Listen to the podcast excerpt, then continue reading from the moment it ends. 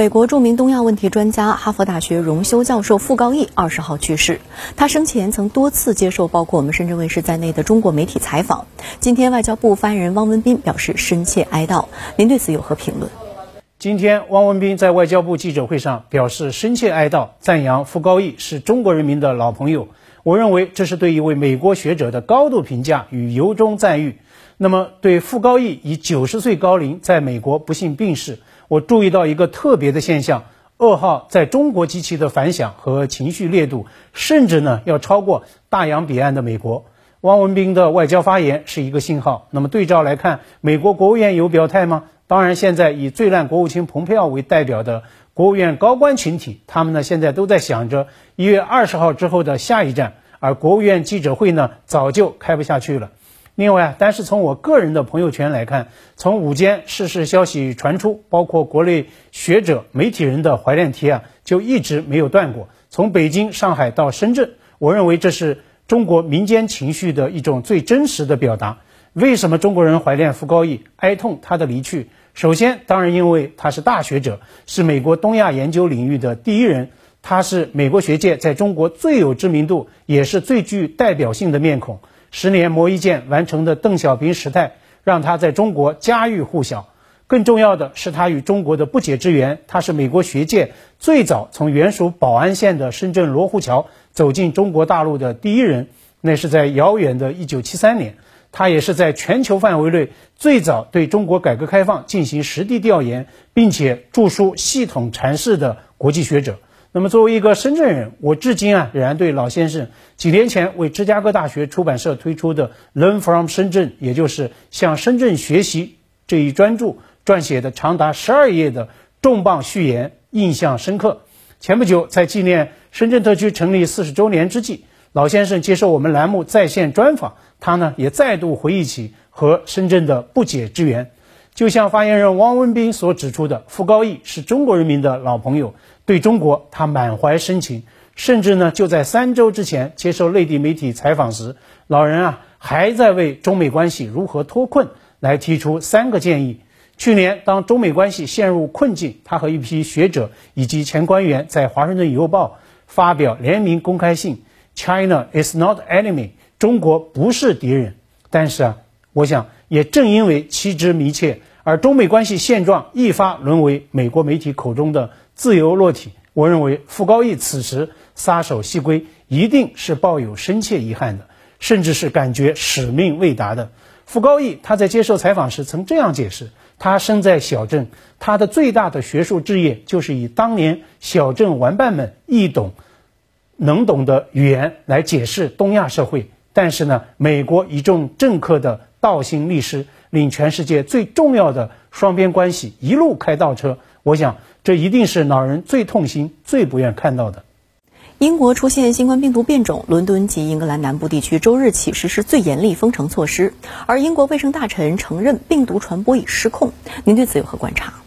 好的，主持人。那么现在呢，无疑是英国战役啊最严峻、最困难的一个阶段。那么英国，它作为全球范围内第一个大规模公开接种新冠疫苗的国家，深陷如此的这样的一个险局，实在是让人始料未及的。我想，这也从一个侧面再次证明，百年未有之大变局下，对新冠疫情这个挑战的长期性、复杂性、艰巨性，所有国家都必须要有清醒的认识，不敢有丝毫的大意和轻忽，更不能持任何侥幸心理。按照生物学的常识呢，所有病毒都会变异，但是啊，科学界普遍认定英国出现的新冠病毒变种啊，它有两点尤其值得我们警惕。第一，毒株的基因突变，它的数量之多是空前的。英国惠康桑格研究所基因组项目的负责人叫巴雷特，他说，病毒新毒株遗传密码有二十三个字母发生了变化。那么其中十七个可能会影响病毒的行动，所以啊，他的判断就是变种让人很揪心，这是疫情疫情的一个空前的新挑战。那么第二，新毒株传播速度明显加强，英方评估啊是传播率高出七成，所以呢，首相约翰逊就宣布，当病毒改变攻击手段，我们呢也必须要改变防御手段。为此啊，英国已经实施最高等级也是最严厉的封城措施。那么现在的焦点问题就在于，新毒株它在英格兰南部的这个新一轮的强力传播能不能得到有效的遏制？这呢有赖政府主导的强力应对，同样呢有赖民众和社会力量的高效的组织和全力的配合。但是啊，现状恐怕很难让人乐观。英国的卫生大臣周日公开承认说，新的变种病毒它的传播呢已经失控。昨天啊，伦敦封城，大批民众赶在封城令前彻夜逃离，这被卫生大臣猛批是不负责任的行径。那么其次就是。新毒株基因突变，它会不会继续加速呢？会不会因为某种特定的突变对刚开始全面接种的疫苗来表现出某种抗药性呢？好消息是，医学界现阶段的主流判断是对此呢不必太担心。纽约知名的病毒学家钱德兰他在接受《纽约时报》采访时就指出，尽管新冠病毒可能会出现多种变体，但是啊，它很难摆脱人体的防御系统，不会使。所有的免疫和抗体突然失效，他打了一个比方说：“The fact is that you have a thousand big guns pointed at the virus。”接种病毒的人体系统啊，有一千一千把机枪在对准了病毒。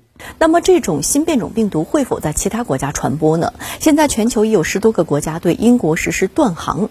今天也有记者就此向外交部发言人提问，您对此如何看？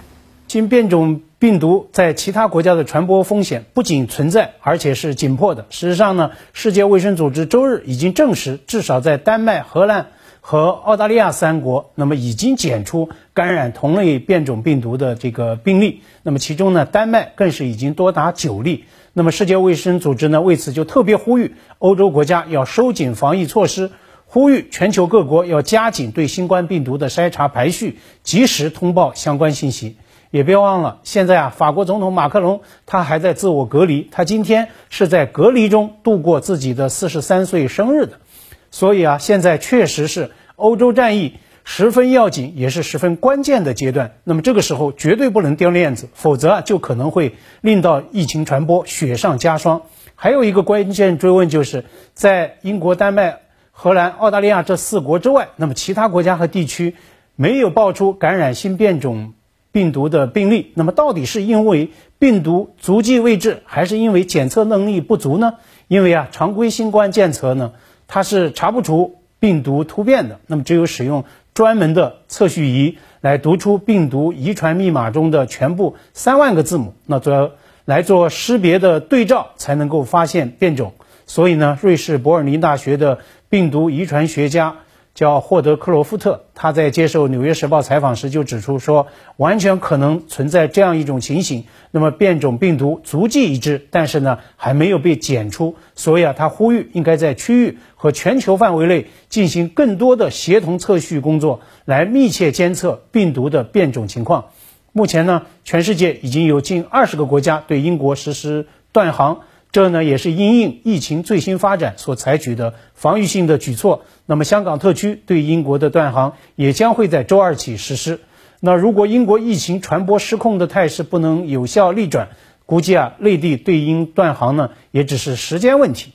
但是断航归断航，国际社会尤其是欧洲国家对英国抗疫的全面支持不能断，尤其是疫苗以及其他关键物资的支持不能断。因为啊当此战役危机时刻。帮助困境中的英伦三岛，就是在援助我们自己。